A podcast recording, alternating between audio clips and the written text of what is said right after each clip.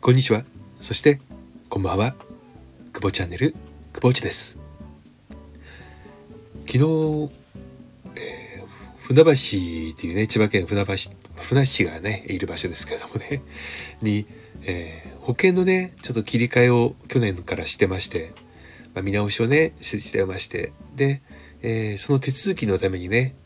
昨日ちょっと行ってきたんですけれどもね私が完全にポカをしてしまいまして行ったはいいけれども、え処理が足りなかったというね、ことでね、あえなく撃沈してまた帰ってくるということをしてしまったわけですけれども。まあ、昨日ね、えー、まあ、車で向かったんですが、いつもならね、30分ぐらいで着くところはね、約1時間ぐらいかかりましたね。まあ、年度末、考えたら年度末なので、道路工事、ね、えー、道路工事、それから、業務車両、大型ですね。そして世間は春休みですから、えー、行楽のね、車ということでね、えー、非常にね、えー、ごった返してまして、大渋滞ですね。うん。まあ、なんとかね、予定の時間にはギリギリ間に合ったんだけども、先ほど、あの、お伝えした通り、えー、何にも、あの、することなく、えー、帰ってきてしまったというとこなんですけどもね。まあ、昨日は、あのまあ、せっかくね、あの、行ったので、ちょっとあの、まあ、名前を言ってしまうとビッグカメラのね、えー、ちょっとポイントが結構溜まっていたので家のねドライヤーがちょっと根元の部分が断線をしてしまって角度によっては動かなくなってしまう。のでこのまま放置してるとちょっとね火災起きてしまっても嫌だし嫌なんでこれ買い替えなきゃいけないよねっていう話になって。じゃあまあポイントがあるから、あ、ビッグカメラさんで買おうかと。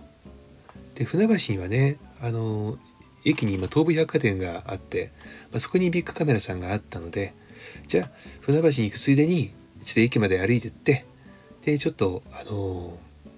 ドライヤーをね、えー、選んでで買って帰ろうと思ってたんですよ。でねまあ昨日そんな感じであのああああとやってしまった後に、えー、ちょっと小雨がね降ってたんですよね。パラパラと降ってて。で、まあ、駅までねえー、徒歩3分ぐらいですね。その保険の切り替えをしてもらってるところからね。で徒歩3分ぐらいちょっと歩いてって。で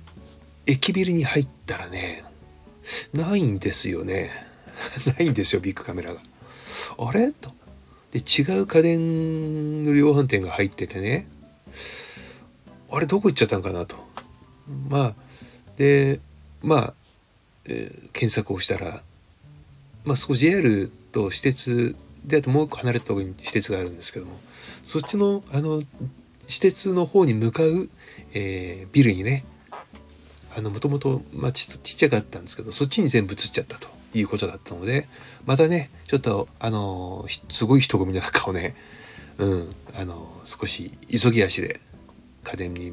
量販店、まあ、ビッグカメラさんにね向かったわけです。でドライヤーをね、えー、見てました。あの本当にピンキリですよねでまあドライヤー見てたんですけどもうちはあの奥さんとねあの愛娘が、まあ、女性2人なのでねやっぱりその髪ってあんまり熱をね当て続けると良くないっていうことなのでまあせっかくポイントもあるから少しいいものを買おうかななんて思って見てたんですけどねで、まあ、なんとかね、うん、あこれはっていうのがあってって帰ったわけですよ。でね、あのー、夕飯時にね、あの奥さんに、これ買ってきたよと。で、ねこんな機能があってさ、すごいんだよ、みたいな話をしてて、何気にこのパッケージのね、箱を見てたら、まあ、あの、注意書きがあってね、その、えー、W、W マイナスイオンかな？あのは、えー、こういった方にはあまり効果がありませんよとか、えー、まあ、こういうふうにはま使わないでねみたいなまあ、こう注意みたいなのが書いてあった時にね一番最後に見慣れない文字が書いてあるんですよ。見慣れない文字がね。何だと思いますか？そこにね 書いてあった文字がね、えー、マイナスイオンは目に見えませんって書いてあったんです。マイナスイオンはね目に見えません。はと思ってね これをわざわざ書くってことは当然その商品開発会議とかでねあの打ち合わせをしてるわけじゃないですか。マーケティングの方とかね、えー、製造の方とか営業の方とか、ね、開発者の方とかいろいろと会議をされてると思うんですよ。でそれがねその文言が入ったってことはクレームがあったのかそれとも、まあ、今こういった時代だから何を言ってくるかわからないよねっていう思いがねあって、まあ、書かれることになったのか分かりませんけれどもいやマイナスイオンが目に見えないってマイナスイオンを、まあね、出てるっていうのはパッケージにこう色で書いたりするじゃないですか。ね、まあ、粒子が。ね、えー、こんなのが紙にこうつくんですよみたいな。いやそれが出てくると思ってるやついいのかなと思ったんですよね。うん。そう考えたらね、もうおかしくなっちゃったと同時に、ちょっとすごく物悲しくなりましてね。うん。何でしょう、その、今のこの時代って、なんかイチャモンつけたもん勝ちみたいなね、風潮がちょっとあるじゃないですか。今までだったら、あの、何でしょう、その良識の中でね、判断をしていたものですよ。言ってる方もまあ無茶言ってるって分かってるんじゃないかなと思うんですよたちが悪いことに。うん確かにね目に見えないものだから本当に出てるのって思うことはあるかもしれませんよね。うん。あのそう書いてあって価格もそういうように高くつけて、ね、で実際は出てない目に見えないから分かんないよねっていうこともあるのかもしれないけれどもいやそれをねあの、まあ、会議体の中で記載をすることに決めたっていうことにねまあ私はちょっと思いがどうしても強くいってしまって。私自身そのメントサービスのビジネスをねサラリーマン時代も、まあ、独立してからも、えしばらくしていてあのまあいろいろとその注意書きっていうものをね書かないといけないよねっていう場面に出くわすんですよ。でサラリーマン時代なんかはねその、まあ、禁止事項とかね遵守事項とかっていろいろとあってでそれに書いてないからあのそれをまあ普通に考えてやっちゃいけないよねっていう行動をしてるお客様にね注意をしに行くと書いてねえじゃねえかって怒られたりもするのででじゃあ書かなきゃいけないねって書き始めていくともうそれこそえ何いくつあるんですかっていうぐらいのねものになるんですよ。で禁止事項をいっぱい書いていけば問題ないのかっていうとね実はね、えー、書けば書くほど質ってあ悪くなるんですよね。うん。禁止事項注意事項をたくさん貼ってるところってお客様は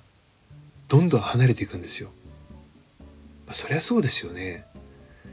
今私があのそのマイナスイオンが目に見えないであのちょっと目がね止まってしまったようにえこんなことまで書かないといけないぐらいの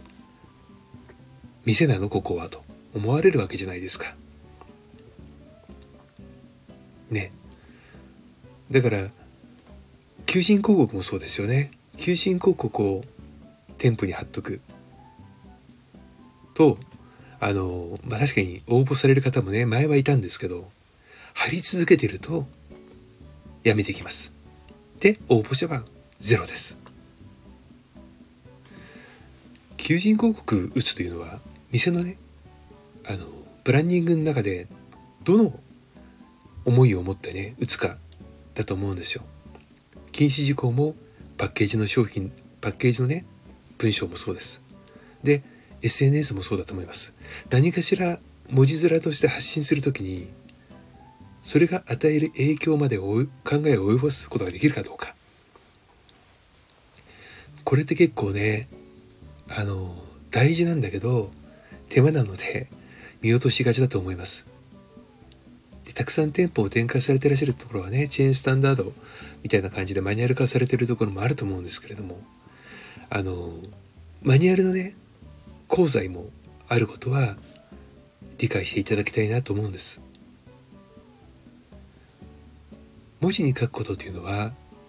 目に見えてそれを受け止める側が